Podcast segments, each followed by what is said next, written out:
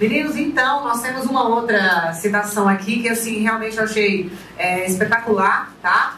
E é uma citação também muito poderosa, exatamente porque ela vai abranger vários aspectos em relação à questão do indígena. Tá? Então nós conversamos tanto sobre a questão da plena inclusão. Falei com vocês, gente, olha, nós temos uma dificuldade grande hoje, porque não é simplesmente incluir, mas incluir de forma plena, né? Assim, o índio no Brasil ele não tem vez, ele não tem voz, ele não tem terra, não é assim? Então, isso aí, só quando a gente fala de não ter vez, não ter voz, não ter terra, nós tocamos em vários aspectos, questão política, questão né, de demarcação de terras, a, a própria questão cultural, tá? Então, o que eu quero colocar para vocês é que essa é uma situação poderosa, sem dúvida nenhuma. E a própria questão de um preconceito linguístico que a gente acaba percebendo aqui dentro, quando se, se coloca a língua portuguesa, que não era a língua mãe na época, em relação a pessoas que aqui viviam.